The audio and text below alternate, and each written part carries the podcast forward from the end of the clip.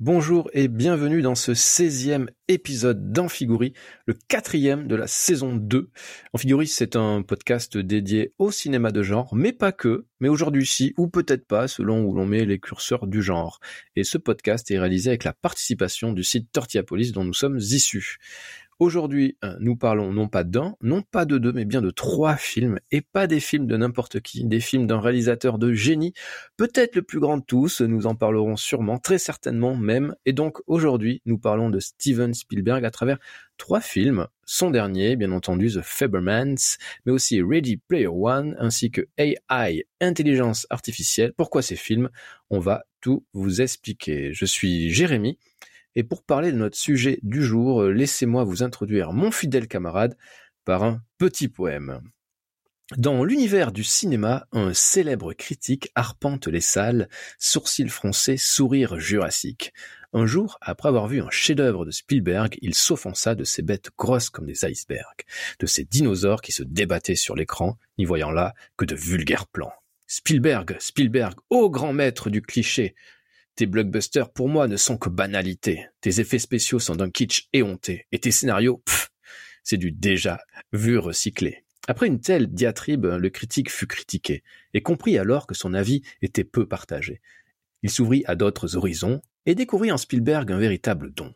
Le cinéma est un art au goût varié, et Bénédicte, notre critique, sut enfin apprécier sa diversité. Bénédicte, bonjour, comment ça va? Est-ce que ce poème t'a plu? L'émotion m'étreint.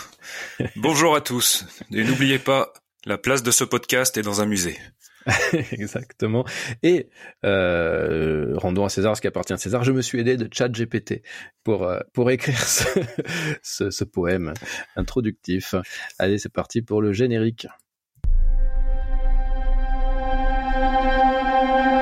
Les films sont des rêves. Que l'on n'oublie jamais. Son histoire parle d'humanité et de son voyage pour trouver sa place parmi les hommes. Un endroit où les seules limites de la réalité, c'est notre imagination.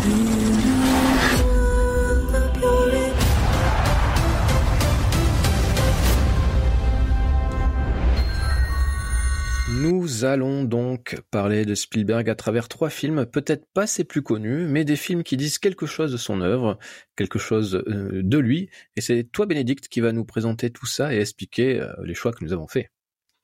Eh bien, tout est parti de son dernier film, The Fablemans, film autobiographique, le film d'une vie, projet qui nourrit depuis des années, qu'on pourrait même sans, euh, qu'on pourrait même penser superflu, puisque finalement toute sa filmographie ne parle que de lui, ou presque. Et puis nous nous sommes posé la question, The Fablemans étant la naissance de son amour du cinéma, est-ce que cet amour du cinéma ou d'un réalisateur en particulier rejaillit plus clairement dans son œuvre? Et là, on nous sommes posé la question. Enfin, la réponse est arrivée avec AI et Ready Player One et un nom, Stanley Kubrick.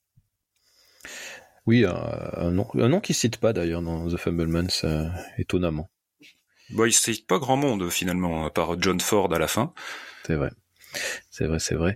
Euh, alors on a choisi, c'est vrai qu'on aurait pu en choisir d'autres un film parce qu'il y a beaucoup de films qui parlent, euh, enfin qui font écho à The Fableman, je trouve. Euh, aussi, bah forcément E.T., forcément Arrête-moi si tu peux, Rencontre du troisième type.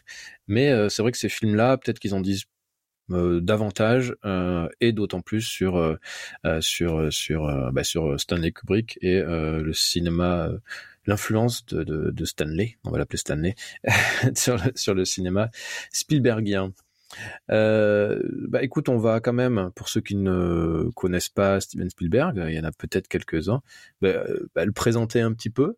Euh, bon, il y aurait tant à dire, donc évidemment, on va essayer d'être succinct pour parler euh, pour parler de ce réalisateur, scénariste et producteur. Euh, Qu'est-ce que alors moi j'ai j'ai mis euh, meilleur réalisateur de tous les temps. Question. Alors moi j'aurais commencé par le début. On peut dire que Steven Spielberg est en quelque sorte un enfant du voyage puisque du fait de la profession de son père et de sa recherche constante d'un meilleur poste, il a beaucoup voyagé dans les États-Unis, donc il s'est jamais vraiment fixé.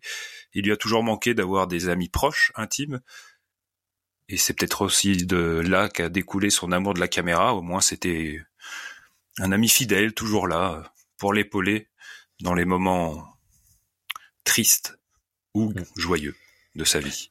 Oui, c'est quelque chose qui montre bien dans The Famous par ailleurs. Euh, donc du coup, il se met à la- voilà, sinon on peut dire que c'est un passionné. Il y a cette anecdote euh, de sa jeunesse où euh, il avait fait une sortie scolaire dans les studios Universal et il s'est arrangé pour y rester beaucoup plus longtemps que quelques heures en obtenant un passe trois jours d'abord et puis ensuite en, faisant comme s'il faisait partie de cette euh, immense famille du, cinéma. Ce qui lui a permis de, de se faire sa place petit à petit, en tout cas de se familiariser avec euh, les noms techniques, les studios, l'ambiance générale, et il a surtout pu en conclure que c'était vraiment là qu'était sa vraie place. Puis ça lui a permis aussi de faire des, rencontres, bien entendu. Euh, du coup, euh, Spielberg, en deux mots sur euh, le réalisateur, euh, on passe sur les courts-métrages, mais bon, son premier euh, long-métrage, c'est Duel, qui est d'abord un téléfilm qui ensuite sort au cinéma. Euh, et c'est euh, c'est un coup de maître euh, d'entrée? Ou pas? Bah, oui, oui, c'est un vrai plaisir de réalisation et de réalisateur. Et d'ailleurs, c'est pas pour rien que le film a eu droit à une sortie cinéma. C'est qu'il a d'abord été distribué, enfin, été montré dans des festivals, et l'engouement était tel que ça lui a permis ensuite d'avoir une sortie en Europe au cinéma. Aux États-Unis, c'est resté un téléfilm. En Europe, par contre, on a une version plus longue, hein, au moins 10-12 minutes de plus. Et il a notamment été à Avoriaz. Je me demande s'il n'avait pas obtenu le Grand Prix d'ailleurs.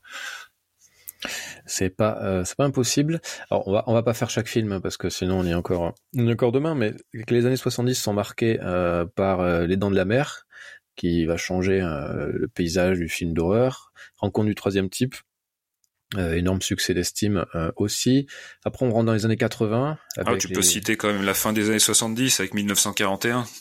On peut tous les citer, hein. Sugarland non mais c'est surtout que là pour le coup, c'est son, c'est un gros échec financier, donc ça, ça, ça induit ensuite ce qu'il va faire dans les années 80. Hmm. Finalement, il y a sur les trois films que tu viens de citer, Les Dents de la Mer, c'est, euh, c'est un peu le, sa réalisation la plus compliquée. Point de vue technique, le fait de tourner euh, sur euh, sur l'eau, on sait à quel point ça peut être difficile. Oui. Et 1941, bah, il pensait que il pouvait faire n'importe quoi, que Et tout marcherait, que le public quoi. suivrait, et ça a été tout le contraire.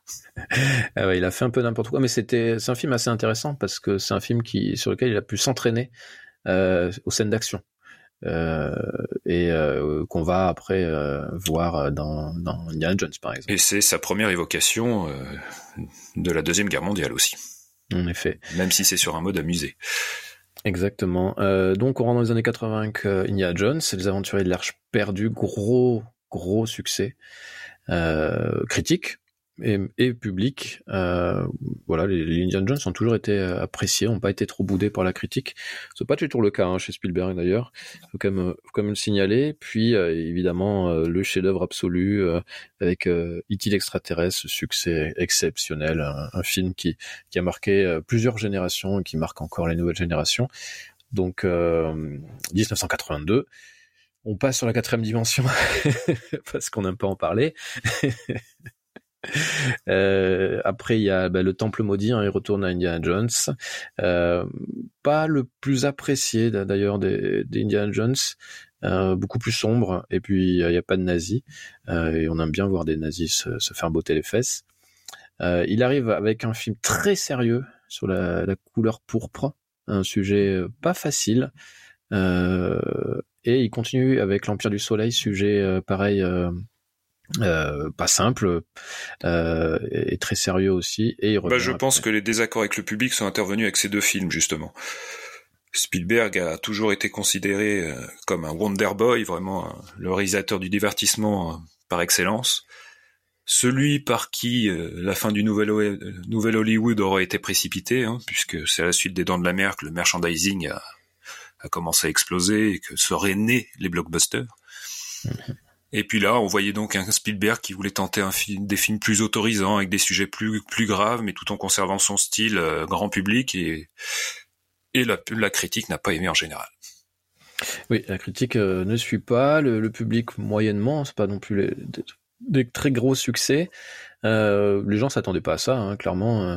C'est vrai que c'est difficile, euh, même pour euh, même pour nous, hein, qui, enfin pour moi en tout cas, qui aime beaucoup Spielberg, de passer d'un Indiana Jones à la couleur pourpre. C'est vraiment le jour le jour et la nuit, sans faire de mauvais jeu de mots. Et mais néanmoins, dans une filmographie, c'est quand même extrêmement intéressant et c'est hyper intéressant surtout dans la construction d'un auteur parce qu'on est face à un auteur. On va pas, on va pas se leurrer. Euh, et puis on revient avec euh, Always, une histoire d'amour. Euh, on en pense ce qu'on en veut, mais euh, il clôt les années 80 euh, avec avec ce film et il ouvre les années 90 avec un film qui qui est un petit peu réhabilité, j'ai l'impression avec le temps, qui pour moi est peut-être l'œuvre la plus en tout cas la moins intéressante chez lui, c'est Hook. Je sais pas, euh, toi, ce que t'en penses. Euh, J'ai jamais entendu euh, une quelconque réhabilitation ce qui le concerne, au contraire.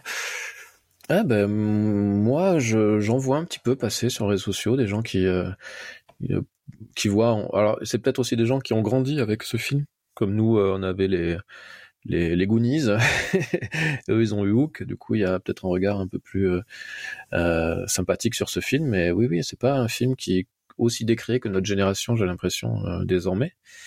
Et puis, euh, les années 90, euh, c'est surtout Jurassic Park et un nouveau paradigme dans le cinéma avec avec l'arrivée des dinosaures mi-numériques, ni mi robotiques, animatroniques, et un énorme succès un des plus gros succès des, des années 90 d'ailleurs. Euh, voilà. Et puis il retourne euh, au film sérieux avec la liste de Schindler. Et là, euh, il met tout le monde d'accord avec la liste de Schindler. Et par tout le monde d'accord, c'est les critiques avec un film extrêmement sérieux, extrêmement sombre et le public qui suit. Euh, voilà, tu, tu commentes, hein, t'hésites pas. bah tout le monde d'accord, non, parce qu'il y a quand même toujours, euh, enfin il y a une scène problématique dans ce film qui a été longuement commentée à l'époque. Donc on n'y reviendra pas euh, pas aujourd'hui, mais c'était notamment la scène d'arrivée à Auschwitz et la scène de la douche. Oui, bah, y a, y a...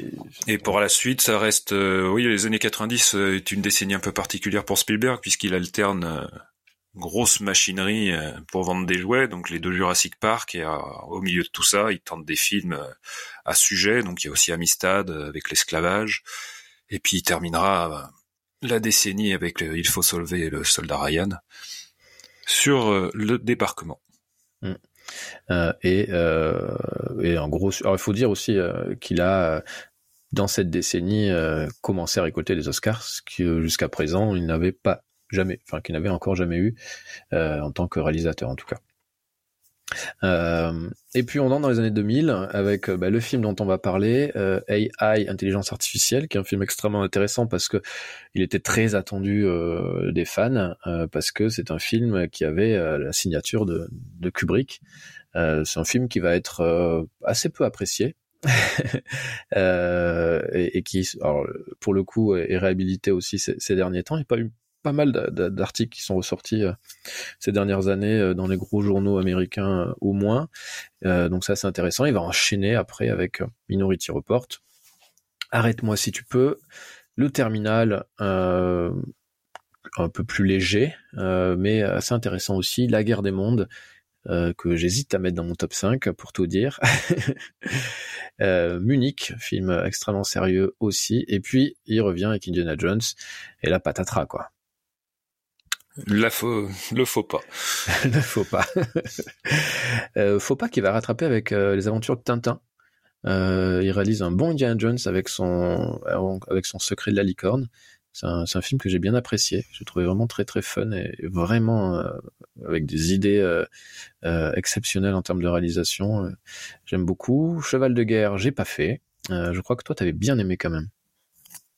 Euh, rétrospectivement, oui, ça, ça peut s'avérer intéressant. Après, c'est aussi un film de mise en scène.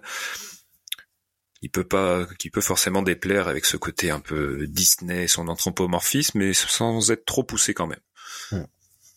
Donc là, on est dans, dans les années 2010. On va avoir euh, Lincoln, euh, Le Pont des Espions, Le Bon Gros Géant, qui est un, un bide.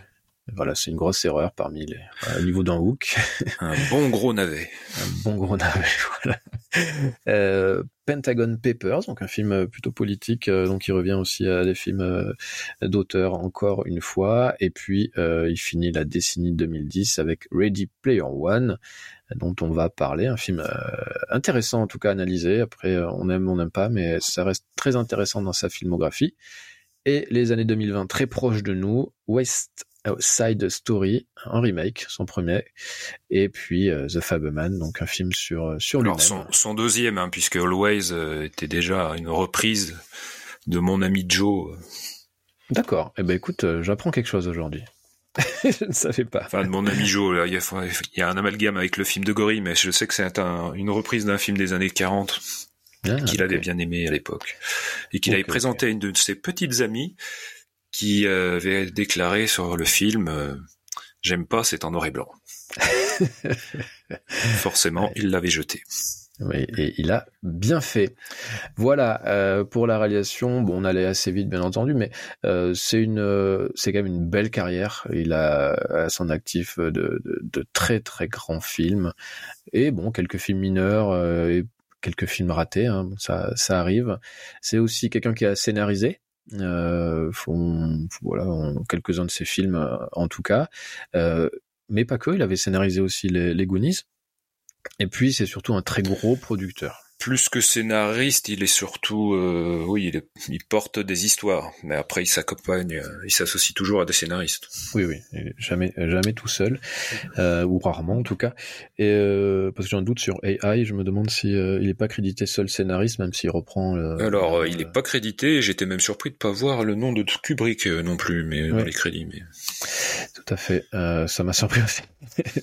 Bref, gros producteur, producteur. Alors d'abord de ses films bien sûr, mais aussi producteur délégué où là euh, il, va- euh, il va produire des, des dingueries. Hein, que ça va être les Goonies, les Retours vers le futur, les Gremlins, euh, l'aventure intérieure. Je passe, je passe, je passe. Il y en a plein. Récemment les Transformers, les Man in Black, euh, les euh, les comment s'appelle les Jurassic World bien entendu, et puis ce chef-d'œuvre qui est Cowboys et Envahisseurs. Oui, il y a son nom dedans. Ça fait mal. Euh, mais a aussi accompagné voilà des, des Clint Eastwood, des Zemeckis bien sûr, et puis des, des frères Cohen aussi, avec qui il a travaillé. Donc c'est quand même assez intéressant le travail qu'il fait en production. Euh, voilà pour euh, pour faire court sur lui. Euh, je sais pas si tu as envie de rajouter quelque chose euh, sur euh, sur l'ami euh, Stevie, Steven. Bah, on peut dire qu'il a créé un style, qu'il a un peu modelé les années 80, en tout cas le cinéma grand public américain des années 80, à tel point que depuis, euh, on va dire, euh, Stranger Things, même s'il y a eu des des traces avant, on, on recherche un peu cette patine visuelle. C'est devenu une sorte de refuge doudou pour toute une époque, euh, toute une génération. C'est vrai. En cela, il a beaucoup compté et beaucoup pesé sur le cinéma contemporain. Exactement. Euh, très bien. Euh, Spielberg, meilleur réalisateur de tous les temps? Oui, non, en deux mots. Enfin, en un seul, du coup. Ah bah pour moi, c'est non, faut quand même pas pousser mémé. Hein. Eh bien, pour moi, c'est oui. On va pousser mémé, du coup. Euh, allez, on va... euh, je propose euh, que nous passions ben, à, nos, à nos sujets, qui sont les Fablemans, AI et... Et Ready Player One, et on va commencer par euh, The Fablemans, parce que c'est le dernier film qui est sorti.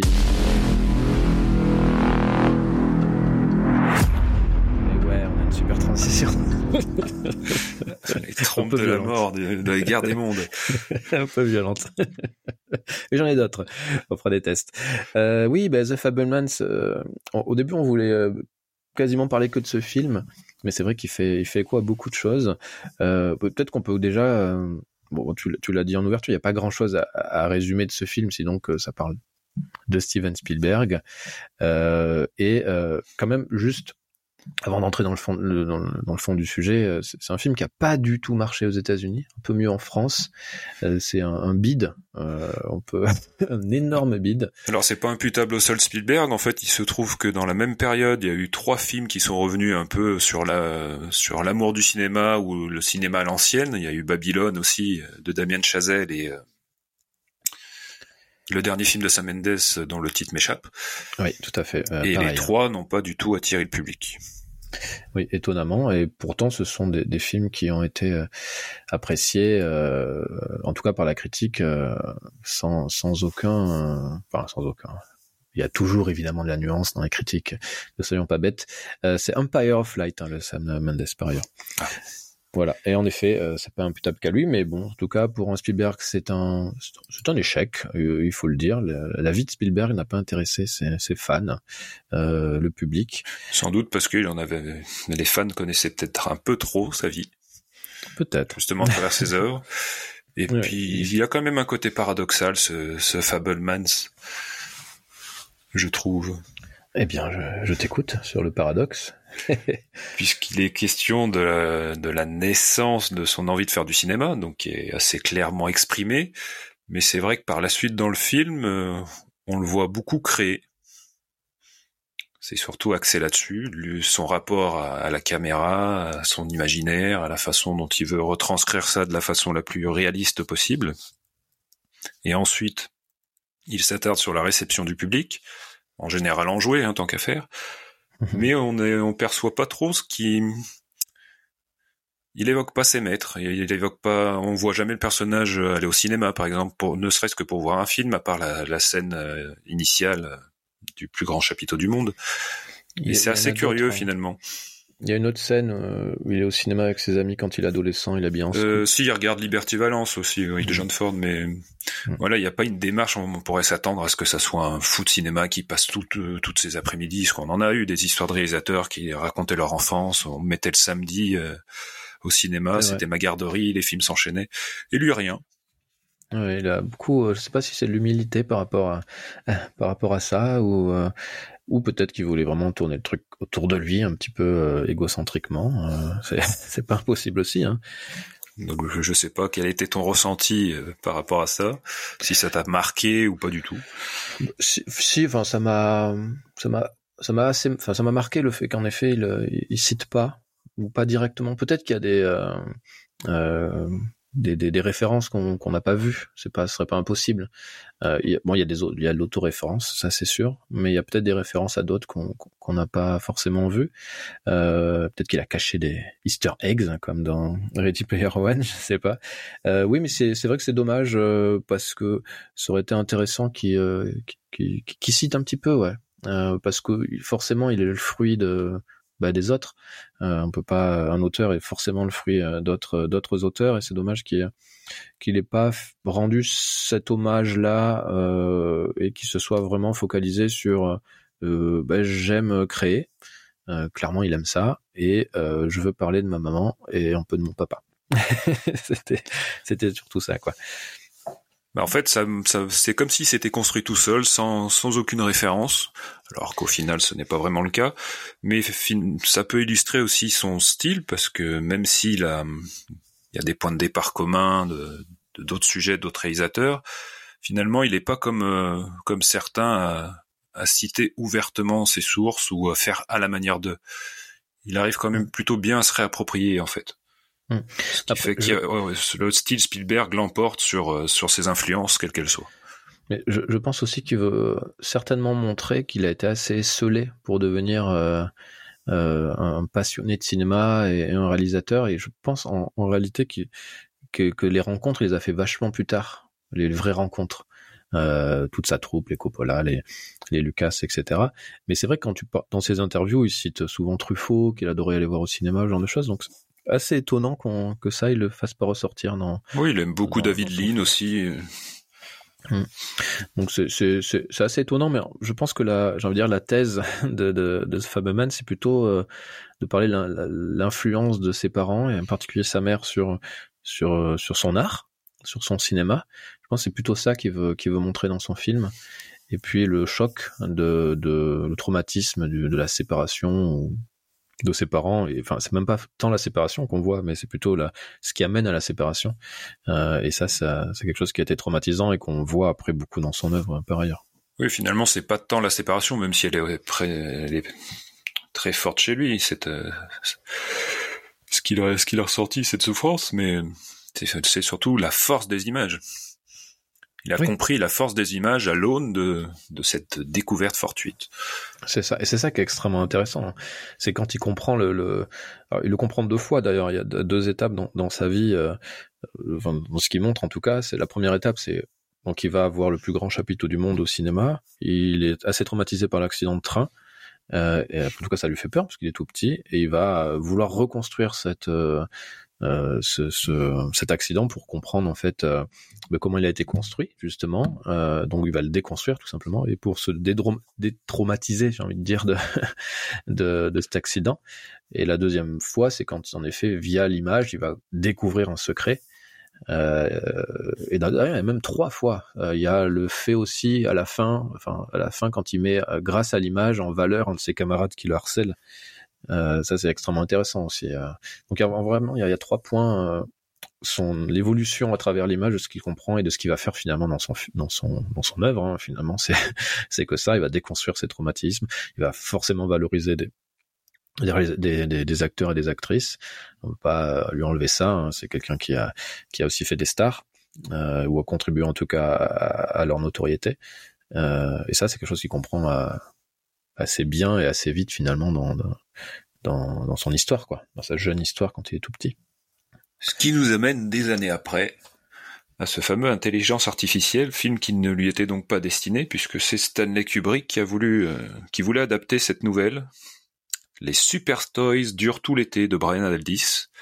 Donc je ne sais pas de, de quel recueil c'est issu par contre. Euh, j'ai vu le passer, le nom, euh, je l'ai pas noté. je crois que c'était sorti dans un magazine. Hein. Euh, oui, comme souvent à cette époque, mais après ça a dû être euh, compilé. Mm. En tout cas, c'est un, un, sujet, enfin c'est un, un, film que porte Stanley Kubrick depuis au moins les années 70, mais il arrive, il se heurtait toujours à différents écueils, notamment technologiques, et ce qui fait qu'il a entretenu une relation euh, à la fois épistolaire, téléphonique avec Steven Spielberg, avec lequel il échangeait justement sur ce film. Et s'il a jamais été question du vivant de, Stanley Kubrick que Spielberg reprenne le bébé, en tout cas au début, c'est quand même euh, certains films de Spielberg qui vont faire, euh, enfin qui vont presque permettre de à Kubrick de réaliser son rêve, puisque lui, il a toujours eu l'envie de représenter les mechas de manière euh, artificielle, numérique, enfin avant que ça n'existe. Enfin, il voulait pas des acteurs à la place, quoi. Sans doute qu'il voulait pas faire un monde ouest bis. Et euh, est arrivé Jurassic Park, que tu as mentionné tout à l'heure, en 93, bouleversant euh, le champ des possibles. Oui, ça va relancer euh, la machine pour produire ce, ce film. Il avait beaucoup de doutes quand même, Kubrick. J'ai lu que sur le fait qu'il s'était bien à lui de, de réaliser cette histoire il n'était pas certain d'avoir euh, assez d'empathie. C'est extrêmement intéressant hein, qu'il ait cette vision euh, euh, de lui-même. Il n'était pas certain d'avoir assez d'empathie pour réaliser ce film. C'est pour ça qu'il pensait beaucoup à Steven Spielberg, qui avait prouvé euh, diverses reprises dans, ses films qu'il avait un regard suffisamment empathique sur sur ses personnages pour certainement réaliser un, film pareil. Oui, Kubrick était effrayé par les images que avait véhiculé son scénario, il se disait que, enfin, il voyait pas comment les rendre moins horribles. Il voulait. Mm. Et pour lui, Spielberg arrive à évoquer des sujets forts, mais avec la bonne distance pour que ça soit pas irregardable, mais tout en étant euh, émotionnellement impliquant. C'est un, film euh, que, bah, que j'avais vu au cinéma euh, quand il était sorti. Euh, je, l'avais revu depuis, mais je je gardais pas ce souvenir-là, donc je l'ai revu là pour les besoins de ce podcast. Et j'ai trouvé que c'était pas facile à regarder en termes d'émotion. c'est vraiment hyper impliquant. Et, euh, et j'ai compris, parce que c'est un film que j'avais plutôt apprécié, euh, mais que je trouvais pas non plus euh, extraordinaire, et j'ai compris la, la réhabilitation euh, euh, de, de, ce film à travers plusieurs articles qui sont sortis, je pense surtout un, un, article du New Yorker qui est sorti il y a quelques années et qui donc qui réhabilitait justement ce, ce, film et, et j'ai compris en effet qu'il y a eu un mauvais procès autour de ce film envers Spielberg. D'ailleurs, c'est un film qui a été mal reçu et dont il refusait beaucoup de parler pendant très longtemps. Et euh, on a du coup appris finalement qu'il avait mis beaucoup, beaucoup de Kubrick, de la vision de Kubrick dans ce film, et que ce qui lui était reproché finalement, c'était des, idées de, Kubrick. Donc c'était assez intéressant euh, pour, pour, pour, le coup. Mais c'est un film qui est dur à voir. Je sais pas si ça te fait, euh, ça t'a fait cet effet, mais alors moi, pour moi, c'était dur à voir, mais pour des raisons différentes d'Étienne, puisque je me suis très vite ennuyé devant ce Pinocchio high tech. Non, l'histoire, en fait, le mauvais procès qui a été fait à Spielberg, le problème du film, c'est surtout d'avoir euh, cette parenté avec euh, avec Stanley Kubrick. C'est ça qui a entaché euh, la carrière du film ou son appréciation, puisque les gens se pouvaient se poser la question, mais ça, est-ce que c'est de Kubrick, est-ce que c'est de Spielberg, sachant que Spielberg a toujours la réputation de vouloir édulcorer les choses. D'ailleurs, je me demande si c'était pas à ce moment-là, à peu près cette période-là, pour les 20 ans d'E.T., où il avait euh, retourné des scènes pour alléger euh, son film originel.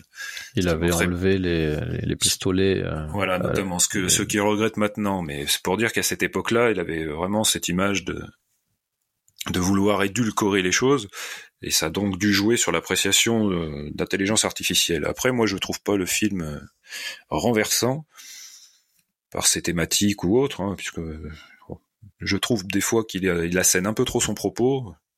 Le côté Pinocchio, c'est déjà clair pour l'histoire, mais en plus on nous met un sous-texte avec euh, l'histoire que, raconte, que raconte la mère adoptive de David, David étant le nom du, du méca enfant. Et puis ça revient constamment. Il y a aussi cette scène avec le professeur No euh, qui en rajoute une couche sur l'explicatif. Donc j'ai pas trouvé ça d'une grande finesse non plus. Et au final, le parcours de David n'a rien de n'a rien d'extrêmement périlleux à part la foire à la chair. C'est vraiment le moment un petit peu un peu dur du film entre guillemets, ou en tout cas dur dans ce qu'il montre de l'humanité, puisque c'est vraiment le moment, le seul moment presque où on voit un peu l'humanité détaillée, si on occulte euh, la scène du début euh, autour du professeur Obi. Donc finalement, il y a peut-être une vision un peu ah, j'ai pas le terme. Il va falloir que tu m'aides, c'est toi mon vocabulaire. il y a une vision sombre de l'humanité qui ah. n'était pas, enfin dont on n'avait pas l'habitude de la part de Spielberg pour le coup.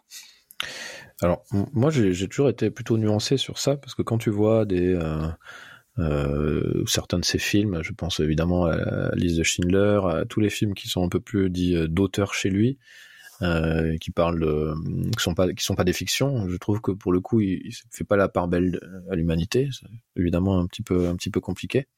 Non, il l'occulte pas, mais il a, une, il a une façon de faire en sorte que dans ses films, en fait, euh, il y a une solution, pas la solution finale, attention.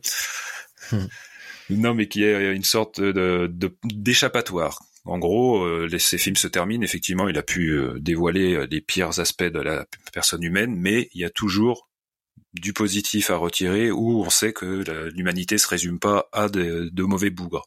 Alors que là, dans l'intelligence artificielle, j'ai l'impression que l'humanité est, vouée à sa disparition, ce qui est un peu le cas vu qu'il y a ce long, ce long épilogue qui en fait état.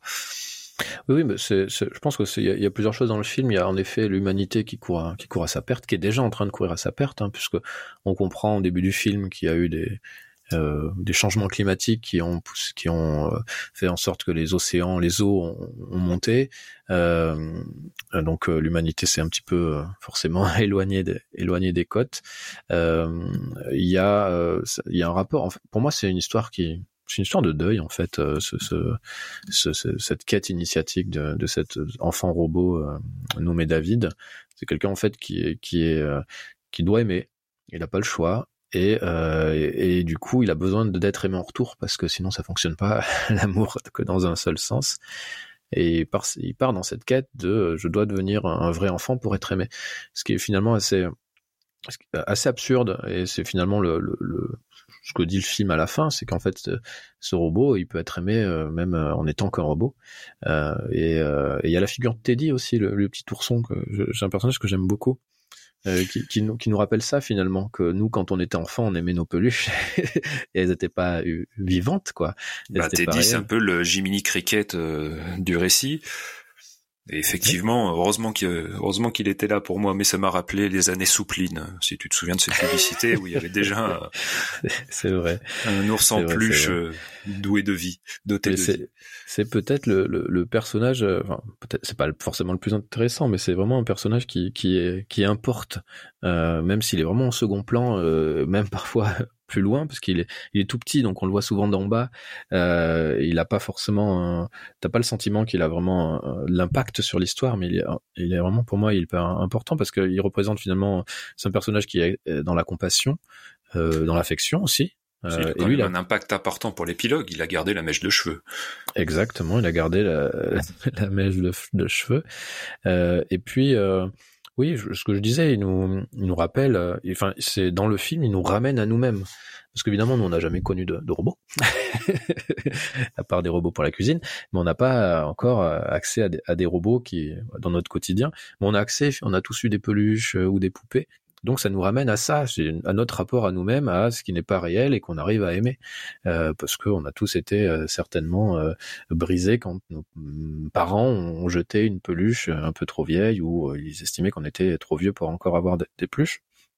C'est ce que dit Toy Story hein, d'une certaine façon.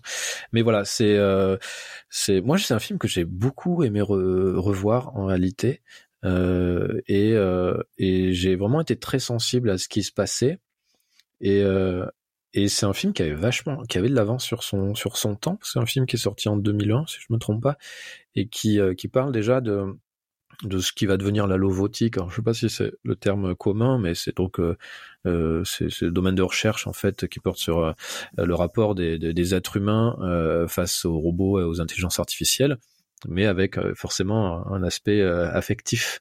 Il y avait des films avant quand même, parce qu'on sortait justement à partir de la... Ouais, dans les années eu quoi 90, il y a eu... Euh, Pardon? Il y a eu quoi, Daryl dans les années 80 Oui, alors j'ai beaucoup pensé à Daryl effectivement au début, ça j'avais oublié, mais j'avais oublié ça dans mon explicatif. Non, je mais aux années 90, il y a commencé à avoir une vague. Euh, on qualifiait ça de cyberpunk, mais il y avait pas mal de films. Bon, ça a commencé un peu avec le cobaye. Tu pouvais ensuite Ouais. avoir Johnny Mnemonic, Strange Days, qui évoquait un petit peu le- la- l'arrivée de la technologie les influences que ça pouvait avoir sur ton, notre existence. Et puis pour euh, plus proche de AI dans ces thématiques, il y a eu l'homme bicentenaire, Ouais. tiré d'un célèbre roman où il était question également euh, bah, de robots domestiques, et en l'occurrence joué par Robin Williams. Donc c'est un robot adulte, donc lui il voulait pas devenir un enfant, mais par contre il voulait devenir un homme et pouvoir se marier avec la femme de ses rêves. Mhm. Donc on avait des thématiques un peu communes, mais là, même, là aussi ça échouait un petit peu. Ce que je trouve, enfin le grief que j'ai par rapport à intelligence artificielle et que j'aurais aussi pour Ready Player One, c'est cette absence claire d'un, enfin de contexte.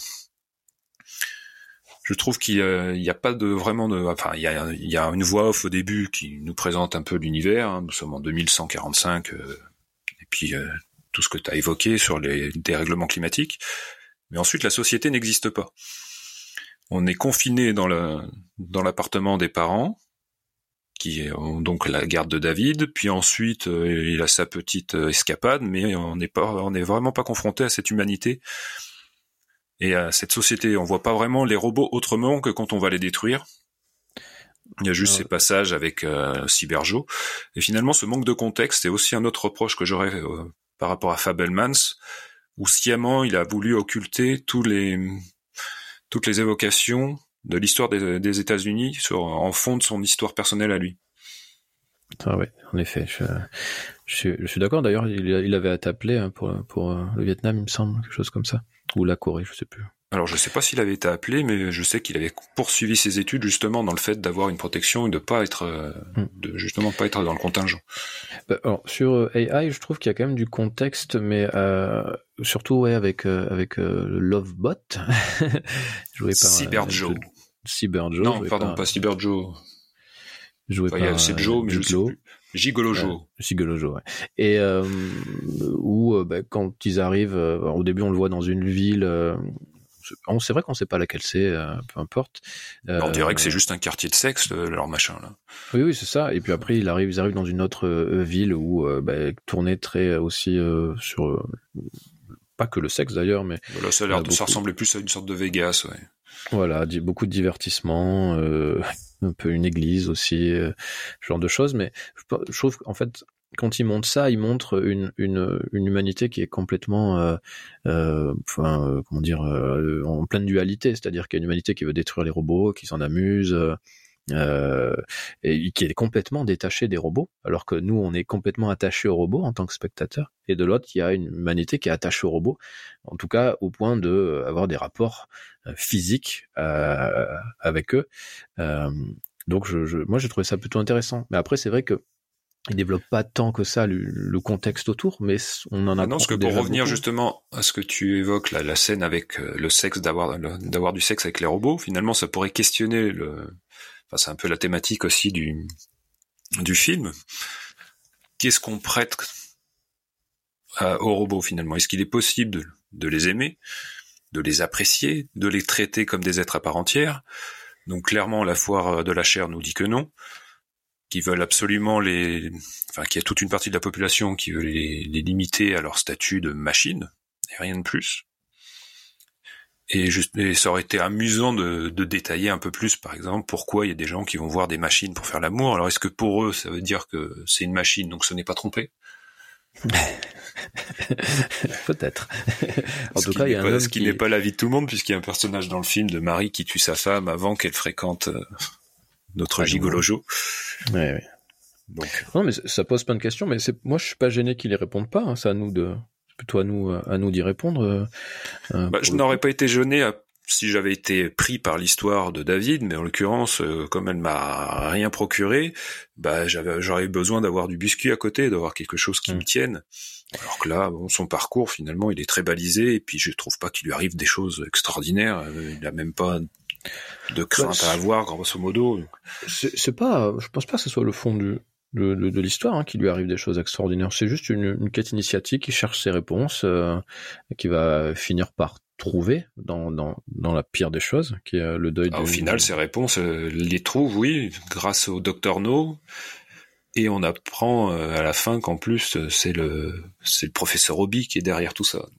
Hum, Finalement, il est, il est manipulé jusqu'au bout.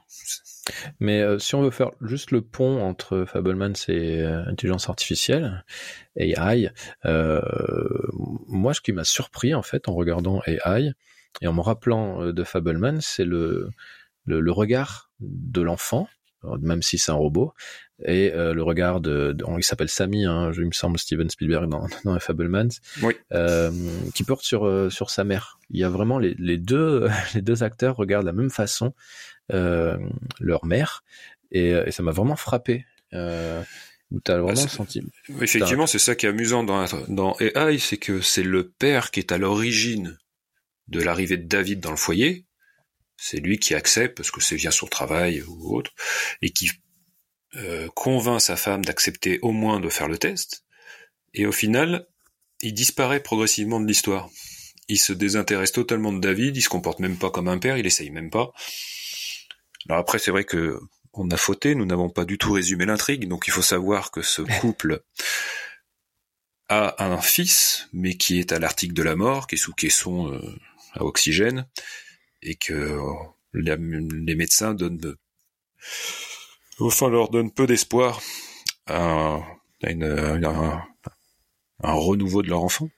Donc ils acceptent d'avoir ce, ce robot test pour compenser ce manque, et à ce moment-là, le miracle, leur fils revient. Donc, mais à aucun moment le père euh, se montre, euh, enfin, il est complètement fade euh, dans, le, dans le film. Ah oui, il en a rien à faire. Pour lui, c'est un, un, jouet en fait.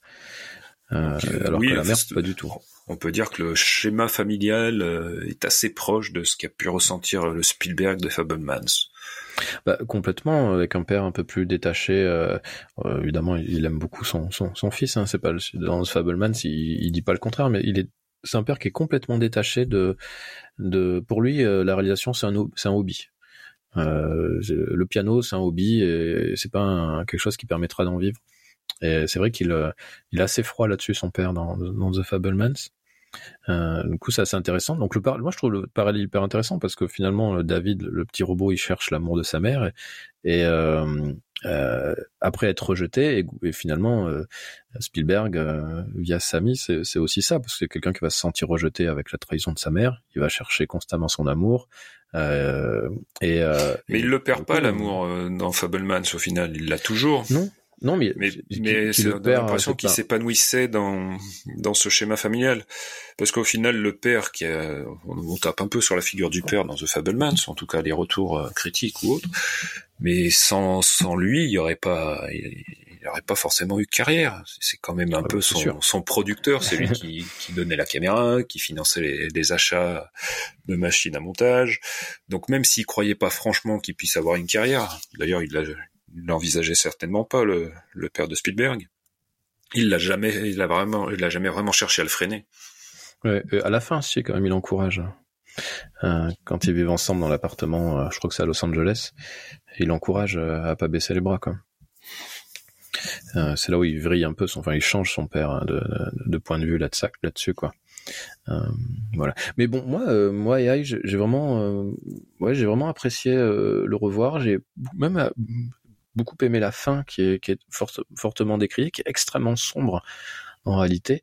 Euh, pour, euh, pour, pour, en deux mots, hein, la, la fin c'est quand même l'histoire d'un robot, hein, ce petit enfant qui veut devenir qui veut devenir un vrai enfant et qui va devenir finalement humain euh, dans, dans la mort de sa maman.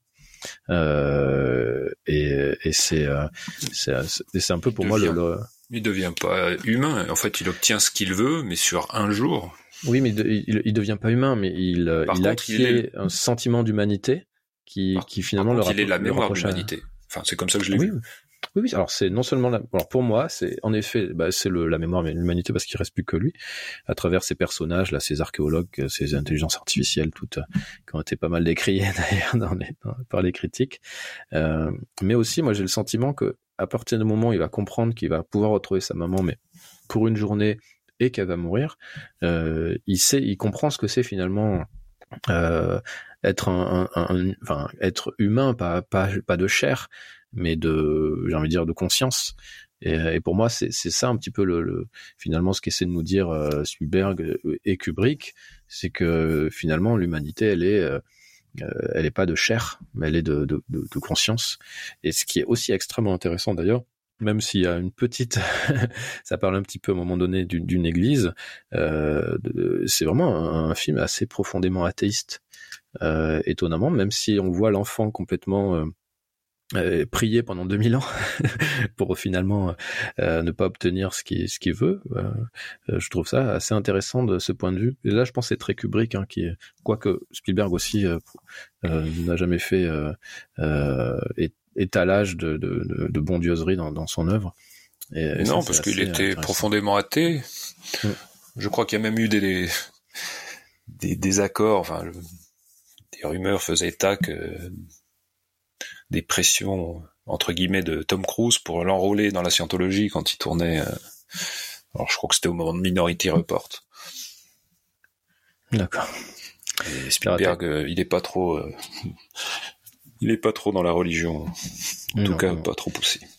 Et en tout cas, du coup, ça se voit pas dans son œuvre. Et c'est, euh, c'est aussi un, finalement, quand on ne parle pas de quelque chose, euh, on, finalement, on dit quelque chose malgré tout.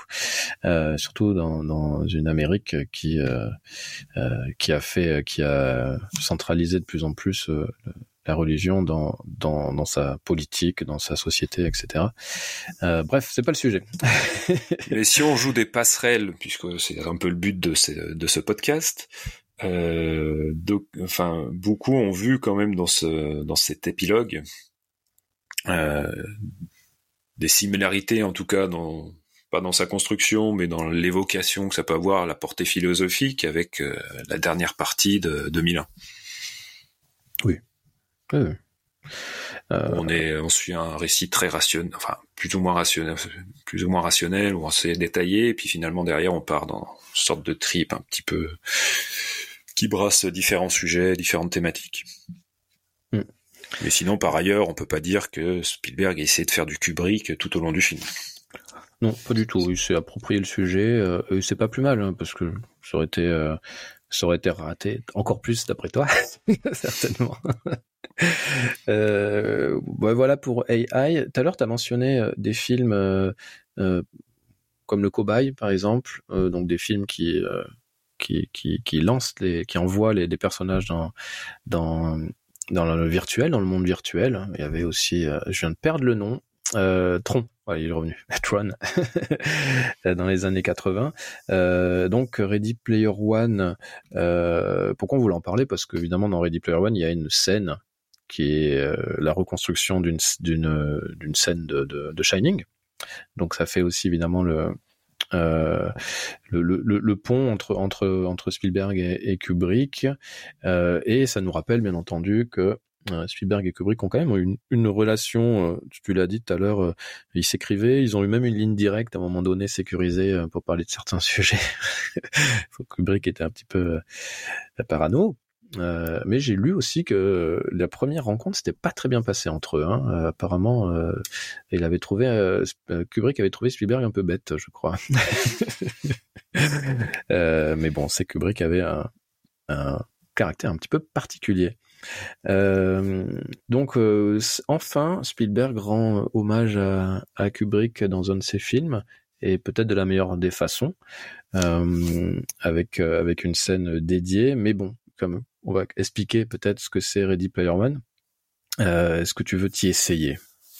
Eh bien, Ready Player One partage ceci avec euh, AI, que nous sommes à nouveau dans une, soci une société futuriste. Alors là, c'est un peu plus récent, hein, nous sommes en 2045.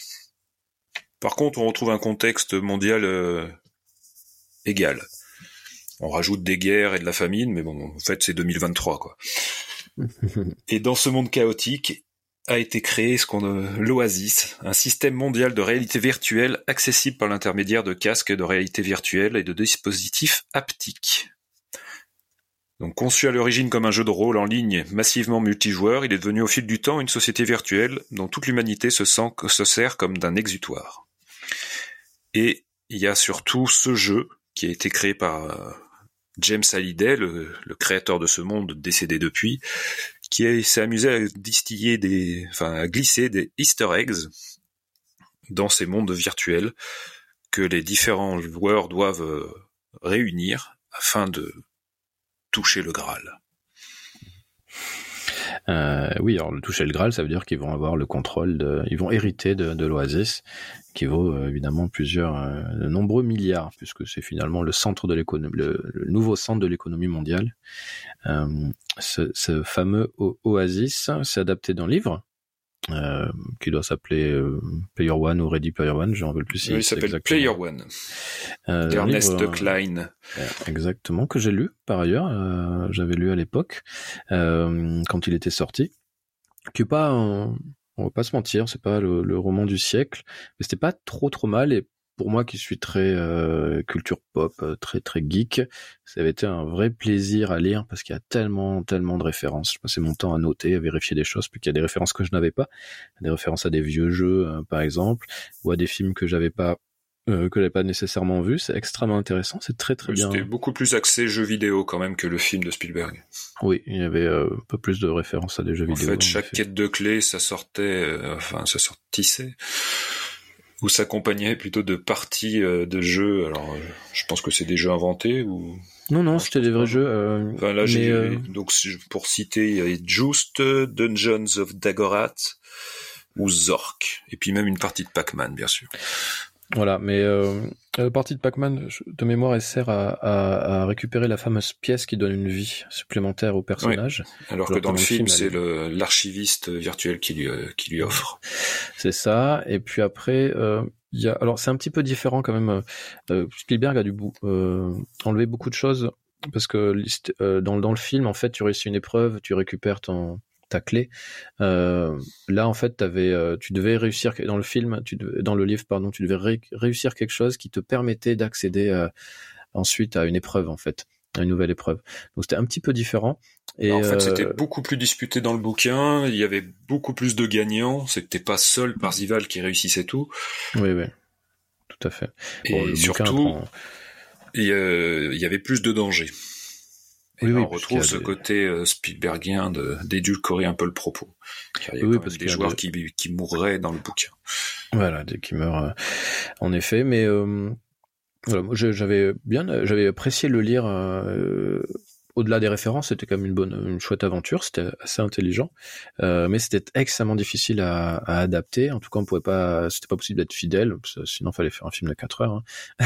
Donc, euh, euh, Spielberg a dû couper des choses et en effet aussi un petit peu édulcoré, puisqu'il y a des personnages principaux qui meurent dans le, dans le roman et qui ne meurent pas, qui ne meurent bah, pas dans, dans, dans, le film. Entre guillemets, on peut dire qu'il l'a humanisé, puisque le bouquin est exceptionnel, enfin, se passe essentiellement dans le monde virtuel les personnages ne se croisent pas avant la fin, de la, enfin, de manière physique, alors que là, dès le moitié de métrage à peu près, il y a des interactions qui se créent et ça change un peu la donne. Il crée vraiment une, enfin, il retrouve un peu l'esprit de bande qu'on pouvait avoir, bah, comme tu l'as cité, reprenons-le, dans les Goonies, voire E.T. Mmh.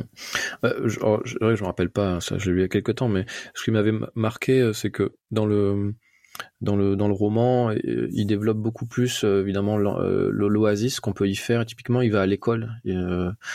quand il va à l'école, c'est dans l'oasis que ça se passe. Je, vais trouver que c'était assez intéressant aussi. bref, voilà, mais c'était assez intéressant. Et donc un des gros changements quand même du, du film, c'est que euh, dans le roman, il n'y a pas cette scène de Shining qui est dans dans dans, dans le film. Ni la poursuite de voiture au début. Ni la poursuite de voiture et c'est plutôt jeu de guerre. Dans le dans le roman, c'est c'est euh, la grosse épreuve, c'est Jeu de guerre, le film Jeu de guerre qui doit être euh, euh, une des grosses épreuves, c'est Jeu de guerre de John Badham là avec. oui, alors plutôt War Games parce que sinon on va penser au Jeu de guerre de Philip Noyce avec Harrison Ford. C'est vrai. Ou, War Games.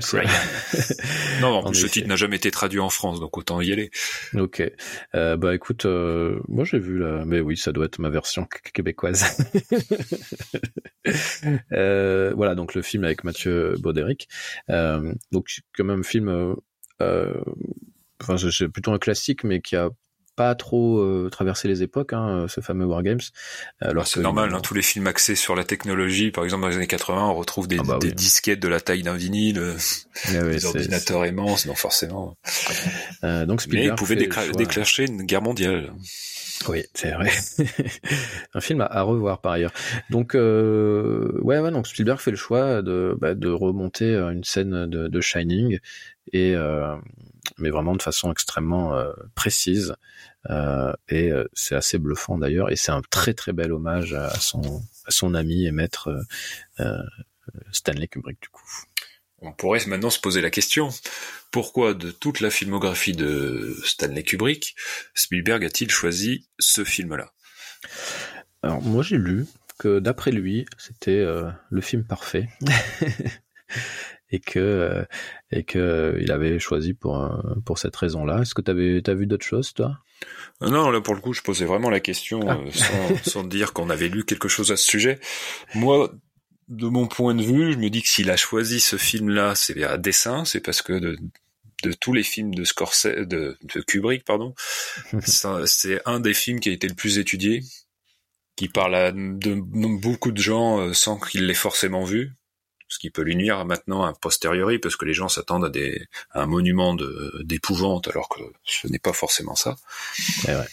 Donc je me dis qu'il a choisi un film qui peut parler à tous, et comme on est dans un, dans un contexte, un univers qui évoque beaucoup la pop culture, Shining, à sa manière, a intégré le monde de la pop culture, donc ça faisait sens qu'il utilise ce film-là plutôt qu'un Docteur Folamour ou même un Orange Mécanique beaucoup plus sombre, par exemple. Mmh. Oui, mais c'est euh, c'est pas faux et, euh, et puis c'est aussi euh, adapté, il faut le rappeler, Shining d'un bouquin de, de de Stephen King, il m'avait échappé, et qui reste un, auteur très très très lu, euh, et en plus très apprécié euh, sur les réseaux sociaux. Alors je sais plus s'il est toujours, euh, parce qu'il avait, il avait dit qu'il allait peut-être quitter Twitter, donc je sais pas s'il y est, mais en tout cas sur Twitter il avait beaucoup beaucoup de succès aussi, donc c'est devenu aussi une, une, une, icône de la pop, une icône pop euh, donc c'est peut-être aussi pour une de ces raisons euh, là. Euh, toi, donc, euh, je crois que t'es pas très très fan de, Ready Player One. Euh, bah non, du. Là aussi, je fais mon, je joue les mauvais coucheurs. Mais euh, oui, l'intrigue. euh, ah, pour le coup, ça reste un film assez enfantin, je trouve, dans sa dans sa construction et sa narration, avec sa. Puis dans son dans sa enfin dans, la- dans sa scénarisation, l'écriture, il y a des facilités qui sont assez embêtantes. On est quand même dans un monde euh, virtuel, donc a priori, c'est l'essence même d'Internet, hein, c'est réunir. La... Je vais faire la pub Nokia, connecting people.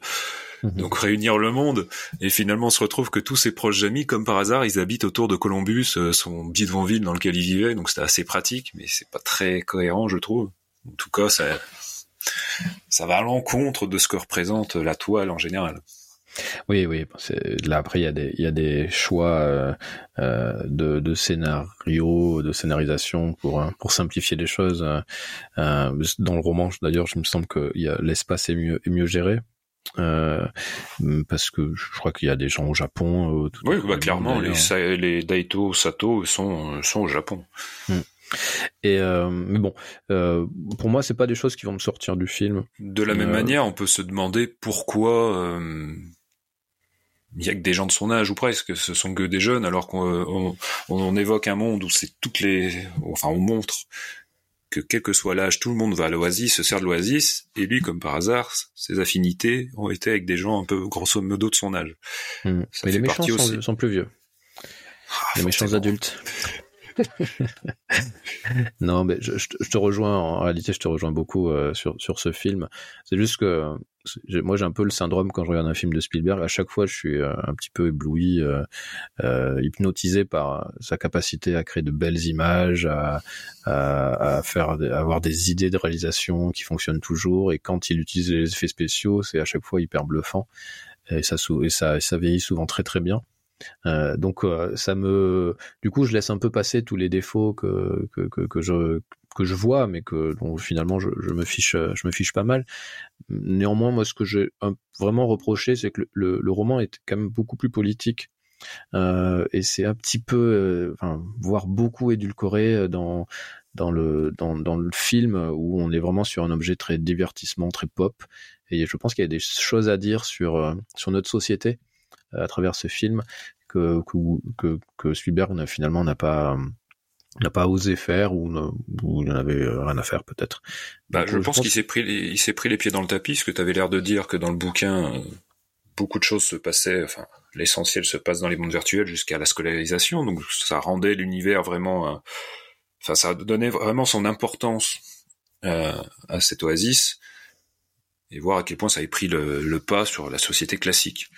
Alors que là, dans le film, c'est vraiment dépeint comme une zone de récré... comme une zone récréative, et les rares scènes qu'on voit du monde extérieur ne diffèrent pas de celles de notre monde. On voit des gens à leur bureau, on voit des gens dans la rue, on voit pas un monde spécialement crade.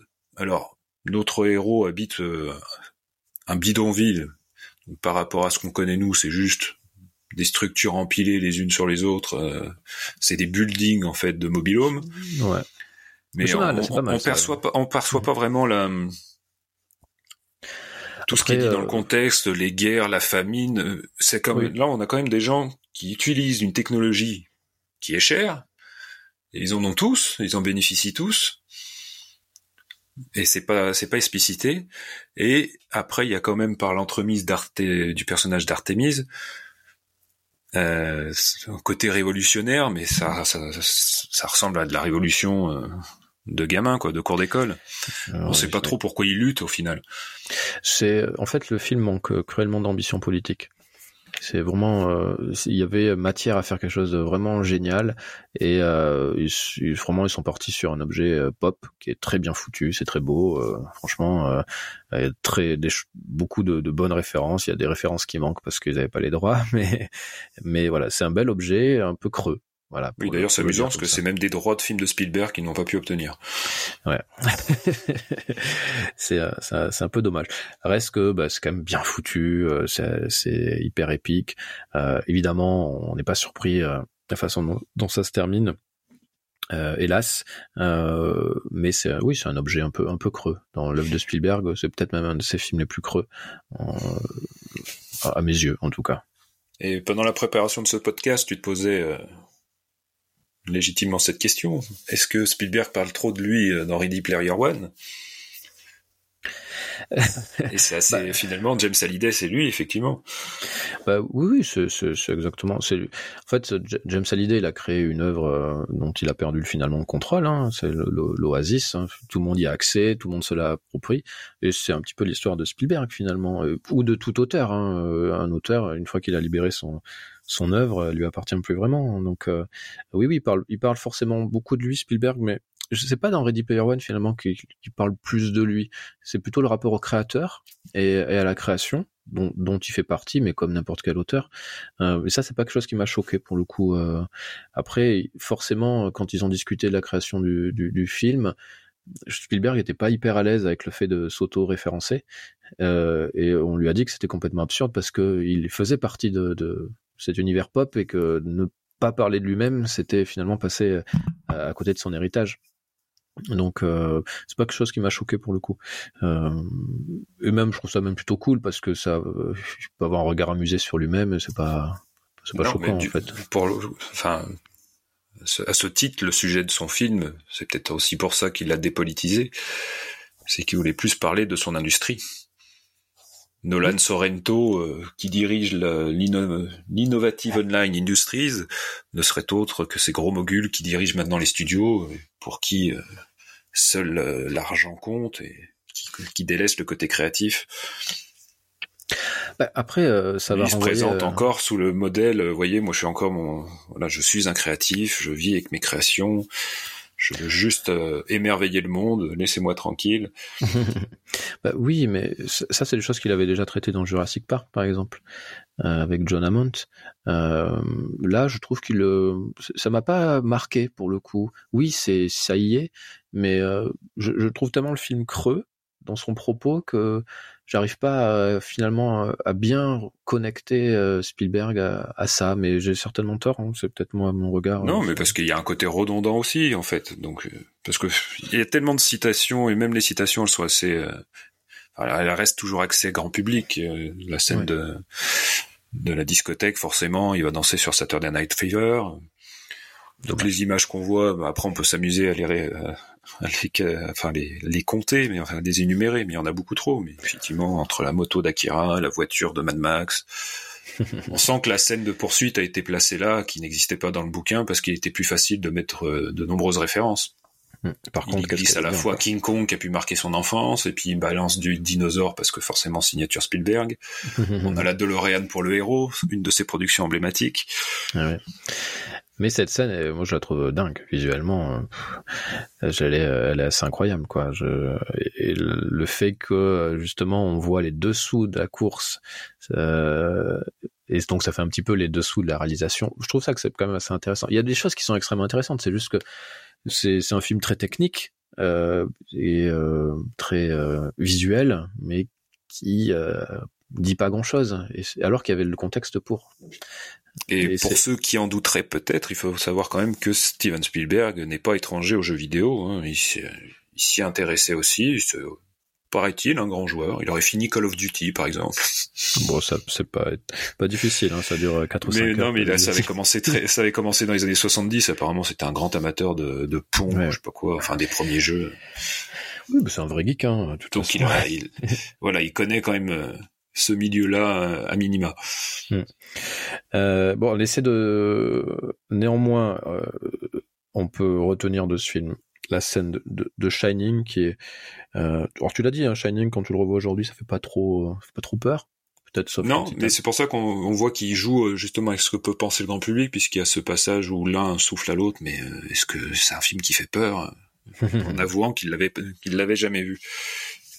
C'est aussi ça la pop culture, c'est de connaître des choses alors qu'on ne les a pas forcément lues ni euh, ni vues parce que voilà ça c'est le bouche à oreille qui fait office ou qu'il y a tellement de citations de ces dites œuvres qu'on a l'impression de les connaître alors qu'on les a on les a jamais appréhendées. Mmh. Et je, voilà tout ça va dans ce sens de ce choix. Exactement. on pourrait reparler de la manière dont il le visite et euh, ça pourrait nous amener quelque part peut-être le côté plus sombre de la personnalité de Spielberg, enfin plus sombre, peut-être ce côté un peu mégalo qui se qui se cache. Finalement, Bah, il reprend des scènes de, de Shining, mais il les massacre un peu. Donc, est-ce que c'est pas l'envie euh, de Spielberg d'être plus fort que son maître entre guillemets et de dire voilà, moi, je revisite ton œuvre, mais j'en fais autre chose, j'en fais ma chose. Non, je pense que le message c'est je veux te rendre hommage, euh, mais euh, les gens s'accaparent mon œuvre, donc je peux m'accaparer la tienne aussi, quoi. c'est peut-être ça le message au fond, c'est que bah, les œuvres elles sont à tout le monde. Et, euh, c'est comme quand tu reprends une chanson, euh, euh, tu fais tes arrangements, bah, bon, bah, il y a des gens qui vont aimer les nouveaux arrangements et d'autres qui vont dire mais c'était mieux avant et, voilà, ça t'appartient plus d'une certaine façon, sauf euh, évidemment des, des, des droits d'auteur et des sous quoi. Mais ça c'est autre chose. Mais non non. Euh, euh, Bah, si on pousse plus loin ma réflexion, est-ce que ce qui ce qui plaisait chez euh, chez enfin ce ce qui plaisait à euh, Steven Spielberg chez Kubrick, n'est-ce pas son statut de génie qui lui était constamment accolé? Ah. Spielberg avait de son côté euh, l'engouement public en général, mais Kubrick à chaque chacun de ses films faisait l'événement. Le fait qu'ils étaient rares euh, devait jouer aussi. Et c'est aussi une des grosses différences entre les deux, c'est que Steven Spielberg a jamais passé plus de quatre ans sans mise en scène et à chaque fois, c'est, il sentait un, un phénomène de manque immense. Alors que Ouais. Kubrick a toujours besoin de les préparer longuement et il devait se poser mille questions que ne se pose pas forcément Spielberg qui, qui même si la, la plupart de ses films sont des projets mûrement, enfin mûris depuis longtemps, il y va quand même peut-être un peu plus à l'instinct. Euh, non, c'est intéressant ce que tu dis.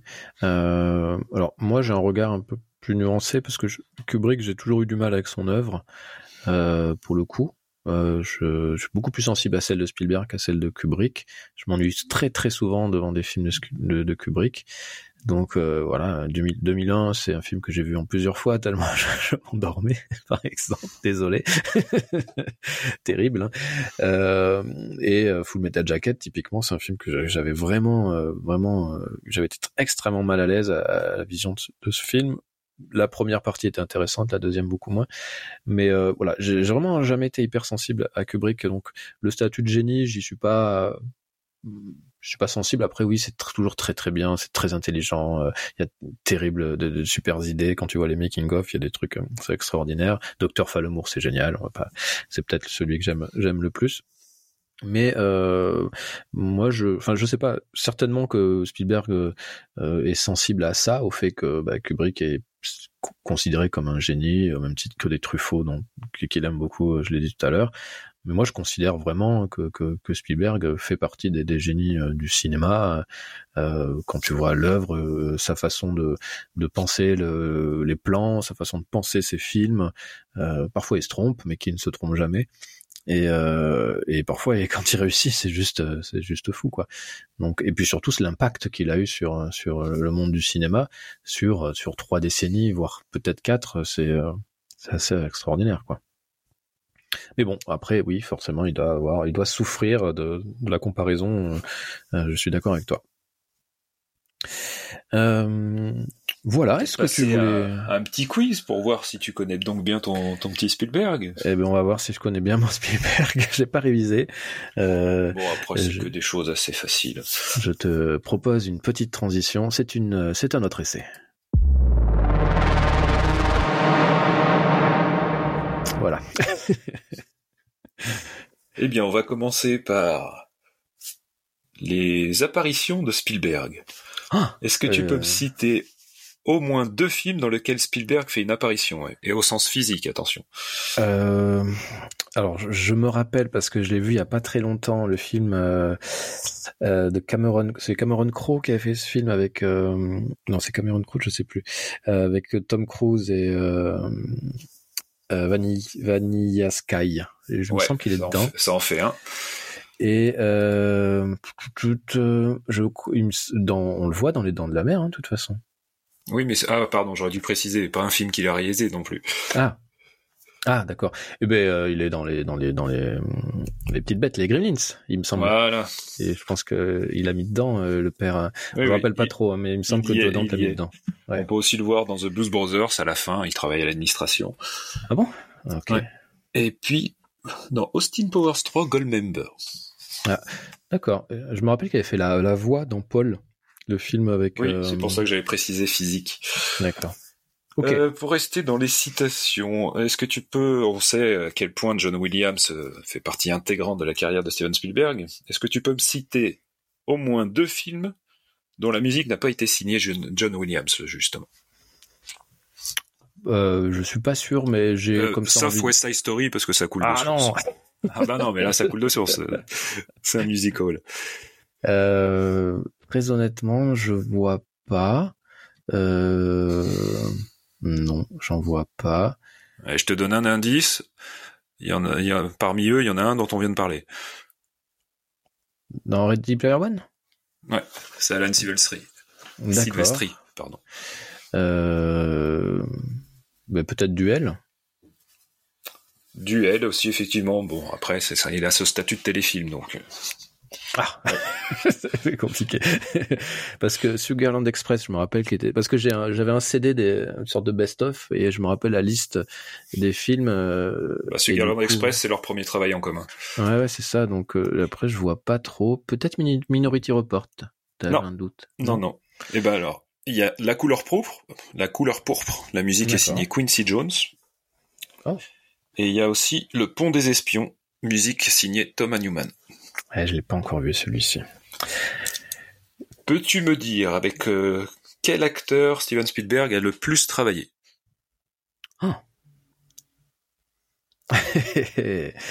Euh, tchou, tchou, tchou, tchou, le plus travaillé euh, en premier rôle ou peu importe?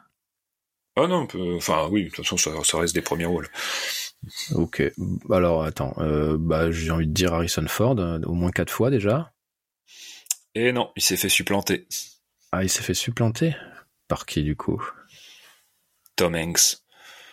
Tom Hanks? Attends, Tom Hanks il est dans Ryan. euh, il est dans Terminal. Arrête-moi si tu peux. Et ah oui, dans, Pentagon, dans Pentagon Paper, ça fait 4 C'est quoi le cinquième? Le, le pont des espions, mais visible, Ah visiblement, tu pas l'as vu. pas vu. Ah. Voilà. Je me fais avoir. Eh oui, Tom Hanks, ça oui, 5 fois. Merde Allez, dernière petite question. Les yeux de E.T. ont été conçus sur le modèle d'une célébrité. Peux-tu me dire laquelle? Euh, Il me semble que c'était... Euh, comment il s'appelait le, le, le, le génie, là Je viens de perdre son nom. Euh, Alfred, Alfred Einstein? Albert Einstein. Albert Einstein. Un mélange d'Alfred Hitchcock et Albert Einstein. Allez, je t'accorde le point. Voilà, merci. Bon, j'ai pas été trop ridicule, mais oui, mais oui, euh, faut que je le voie, hein, le pont des espions. Purée. En plus, il paraît qu'il est très très bien, hein, par ailleurs. Eh ben, écoute, merci euh, pour ce quiz. euh, ça fait, fait du bien de se replonger un petit peu dans le filmo de, du père, du père Stevie. Et d'ailleurs, on va finir d'abord, bah, juste une petite. euh, bon, on a bien compris que j'étais plus sensible à l'œuvre de Spielberg que toi, mais néanmoins, je sais que tu as aimé certains de ses films. Alors, est-ce que tu as été capable de me sortir un petit top euh, de tes films préférés de Steven Spielberg euh, Alors, Est-ce qu'il petit- serait dans tes films préférés de tous les temps? Allez, question subsidiaire non prévue. préféré de tous les temps? Bah oui, forcément. Il y a- bah après, ça se dispute toujours. Euh, non, mais je reste un inconditionnel des deux premiers Indiana Jones, de toute manière. Même le Temple maudit, Hmm. qui doit être le seul film qu'il a du mal à réhabiliter, c'est ça qui est fou. Alors que c'est peut-être le premier film où, euh, il, où il démontre une capacité à, des aptitudes au burlesque. Parce qu'il avait un peu échoué dans 1941, je trouve qu'il le réussit bien avec euh, Indiana Jones et le Temple maudit. Après, il est peut-être bien aidé euh, par Harrison Ford, parce qu'il a quand même un timing comique C'est vrai. Dont on ne parle pas souvent concernant euh, Harrison Ford. Peut-être parce que le personnage euh, à la ville est un peu euh, ronchon. Laurent Delahousse ne dira pas le contraire. Sinon, euh, bah, les, les Dents de la Mer, ça reste quand même un, un incontournable. hein. Comment euh, comment contourner des problèmes de production et réussir un, un film bah, quasiment parfait quoi. Termes de personnages, alter, euh, interaction des personnages, bons mots, scène euh, scène de tension. euh, Je pense qu'il y a un peu tout là-dedans. Hmm. E.T., ça reste euh, le premier, l'un des premiers émerveillements enfantins. Je pense que ça résume un peu tout, tout le style E.T. Alors je l'ai pas, je l'ai pas revu récemment, récemment, mais il reste toujours des images, donc ça, ça trompe pas. Hmm.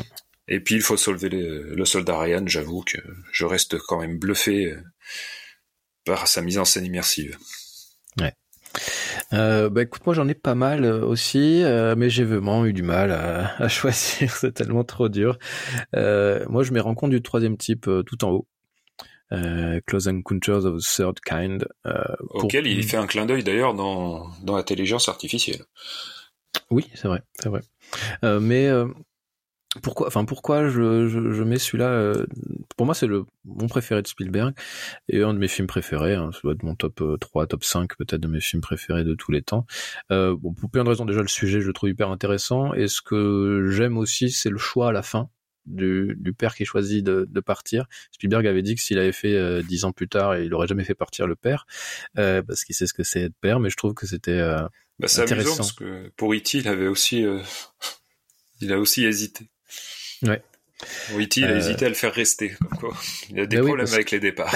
et oui, et puis c'est vrai que E.T. c'est un peu le substitut du père dans euh, bah, dans, dans, le film, donc c'est intéressant. Donc le, le, regard qu'il porte sur les pères euh, dans ces films, c'est sont hyper intéressants. Euh, arrête-moi si tu peux, c'est top, c'est génial aussi pour ça. A bah, quand on voit Fabelman, finalement c'est la mère qui part, mais dans ce film-là, Rencontre du troisième type, il a préféré que ça soit le enfin visualiser le père.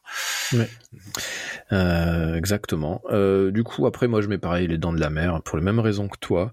Euh, c'est un film qui vieillit extrêmement bien, sauf une scène où quand il, à un moment donné, on voit un, des personnages se faire bouffer par par le requin mécanique. C'est pas bon, pas génial, mais euh, voilà, le film, c'est juste un chef-d'œuvre, c'est fou. Euh, E.T. l'extraterrestre aussi? Euh, je mets les aventuriers de l'Arche perdue, bien entendu. Même si euh, j'aime beaucoup le fait que euh, le Indiana Jones ne serve à rien dans le film. Euh, parce que en fait, euh, dans tous les cas, euh, c'est lui qui trouve l'arche, mais bon, ils auraient fini par le trouver. Mais non, qui, ils l'auraient pas trouvé. Ils avaient pas les, ils avaient pas le, le, à, le bon côté force, du médaillon. À force de à force de fouiller, ils auraient, ils auraient, ils auraient trouvé. Mais j'aime beaucoup le fait que, oui, finalement, il il aide pas tant que ça. Il, il, a, euh, finalement, il, il aide. Enfin, il aide pas tant de ça dans le bon sens du terme, mais finalement il aide les, les nazis euh, un peu. Les fédéraux seraient pas d'accord avec toi. Au final, ils voulaient récupérer l'arche, ils la récupèrent. Donc pour eux, la, fin, mission est remplie. À la fin, tout se finit bien. Bien entendu, c'est et c'est un film extraordinaire, euh, punchy, drôle. Euh, je suis d'accord avec ce que tu dis. Je mets la Jurassic Park, moi. Euh, dans le top 5. Euh, je peux pas faire autrement parce que évidemment j'adore les, les, dinosaures et que c'est un film que j'ai vu au cinéma et que j'ai encore les images du cinéma et combien j'avais été euh, bluffé par euh, émerveillé par ce que je voyais, c'était dingue. Et tu puis, as conscience que tous nos auditeurs vont, oui. vont, euh, sont témoins du mauvais procès que tu as fait durant tout ce podcast à, à Spielberg en te plaignant qu'il qui faisait pas, enfin qu'il qu évitait les sujets politiques et dans ton liste, dans top 5, il y a que des films de divertissement pur. Eh oui, je, je, suis faible. Euh, et puis bon, après, euh, évidemment, pour citer très vite, il y a La liste de Schindler que j'ai hésité à mettre dans le top 5, qui est un film fou. Euh, et moi, j'aime beaucoup La guerre des mondes je trouve que la guerre des mondes, quand tu le revois, les images sont dingues. Il a fait des choix esthétiques fous, violents, euh, très sombres, euh, qu'on n'a pas forcément l'habitude de voir. C'est assez génial. Je mets dans le top 10 intelligence artificielle pour ses thématiques, sa quête initiatique, euh, la recherche l'amour pur. C'est hyper intéressant. Minority Report, c'est un film très très sombre et qui parle très très bien de, de notre société actuelle. Donc est vraiment actuel aujourd'hui 2023 déjà à l'époque. Euh, voilà. Et puis euh, toi je sais que t'aimes pas trop le dernier le troisième pardon euh, Indiana Jones la dernière croisade mais moi je le trouve euh, au moins au niveau du premier euh, dans sa construction dans le fait que c'est hyper fun dans le fait que c'est drôle et puis euh, Sean Connery apporte un truc en plus qui est hyper agréable donc t'as raison, des films très euh, pop, très de divertissement pour la plupart. Mais c'est ce que j'aime chez euh, Spielberg en fait, sa capacité à faire de grands films de divertissement et on n'a pas finalement à rougir parce que ça reste des films extrêmement intelligents.